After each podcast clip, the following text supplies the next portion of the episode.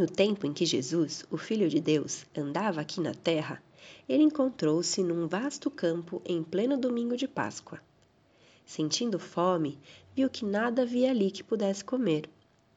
Nisto, passou pulando um coelhinho que corria e parava, corria e parava, abanando as orelhas e fuçando a terra em busca de alguma cenoura dourada. Jesus, vendo, chamou: Coelhinho amigo, não tem você um ou dois ovos com que eu possa saciar minha fome?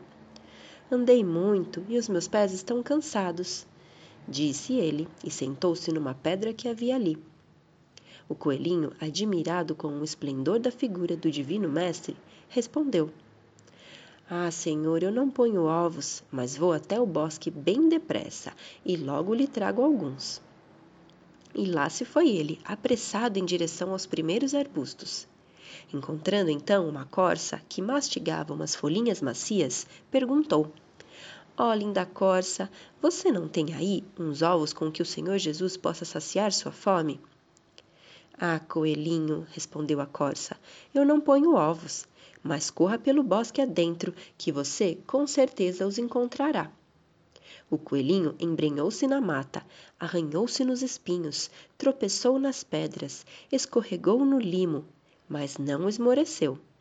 Perguntou daqui, perguntou dali, ao rato do campo, ao esquilo, à raposa, a uma vaquinha que pastava na orla do fim do bosque, até a minhoca saltadeira e fujona. Mas a resposta era sempre a mesma. Ninguém tinha ovos para oferecer. Com as aves ele não pôde falar, tão alto elas voavam. Com os peixes também não, tão fundo eles nadavam no rio que cortava a mata. O coelhinho estava já desanimado e aflito, quando, de repente, deparou com uma arvorezinha cheia de ovos pendurados em seus ramos. Eram uns ovos marrons, cascudos, mas mesmo assim o coelhinho encheu-se de coragem e exclamou: Ó oh, árvore amiga, o divino Jesus me pediu uns ovos para saciar sua fome. Você pode me dar os seus, para que eu leve até ele?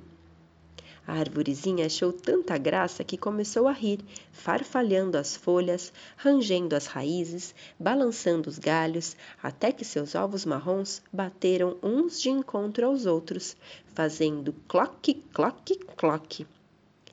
Mas, coelhinho, ela disse, eu não ponho ovos. E esses aí que você leva nos braços? Ah, esses são os meus frutos. Eu sou um pé de cacau e cada ovo que você pensa ver é apenas um cacau. Oh, disse o coelhinho muito triste. Que farei agora? Nenhum animal do bosque tem ovos para me oferecer. Com as aves eu não pude falar, tão alto que voavam. Com os peixes também não, tão fundo eles nadavam no rio. Ora, ora, não se aflija, disse a árvore. Havemos de dar um jeito. Já que você quis meus frutos, eu os darei. Assim disse, e sacudiu com tanta força e energia seus ramos que os cacaus caíram na terra. Agora, ela continuou, corra chamar todos os animais que puder, e eu lhes ensinarei a fazer uma mistura dentro dos meus frutos. Num instante, ali se reuniram muitos animais do bosque e, ouvindo os ensinamentos da árvore amiga, cozinharam e moeram as sementes do cacau, misturando mel, baunilha e quanta coisa mais, fazendo assim, pela primeira vez na terra, o chocolate. Depois, meteram essa massa de novo dentro dos frutos. A árvore então estendeu para os céus seus ramos mais leves, e apanhou coloridos raios de sol, com que os animaizinhos pintaram a casca grossa de cada cacau. Os peixes, subindo à tona d'água e vendo o que se passava, sacudiram suas brilhantes escamas e salpicaram de luz prateada todos os ovos. Os passarinhos, olhando aquela cena, desceram das alturas, apanharam quantos gravetos encontraram e teceram um lindo cesto, onde foram postos os ovos coloridos. Depois, com a ajuda de todos, o cesto foi amarrado nas costas do coelhinho e enfeitado com folhas e flores de muitas árvores. Obrigado! exclamou o coelhinho. Obrigado a todos! E saiu correndo feliz pelo bosque afora, até chegar aos pés do Jesus. Este sorriu com muito amor e agradeceu, afagando-lhe as orelhas pontudas.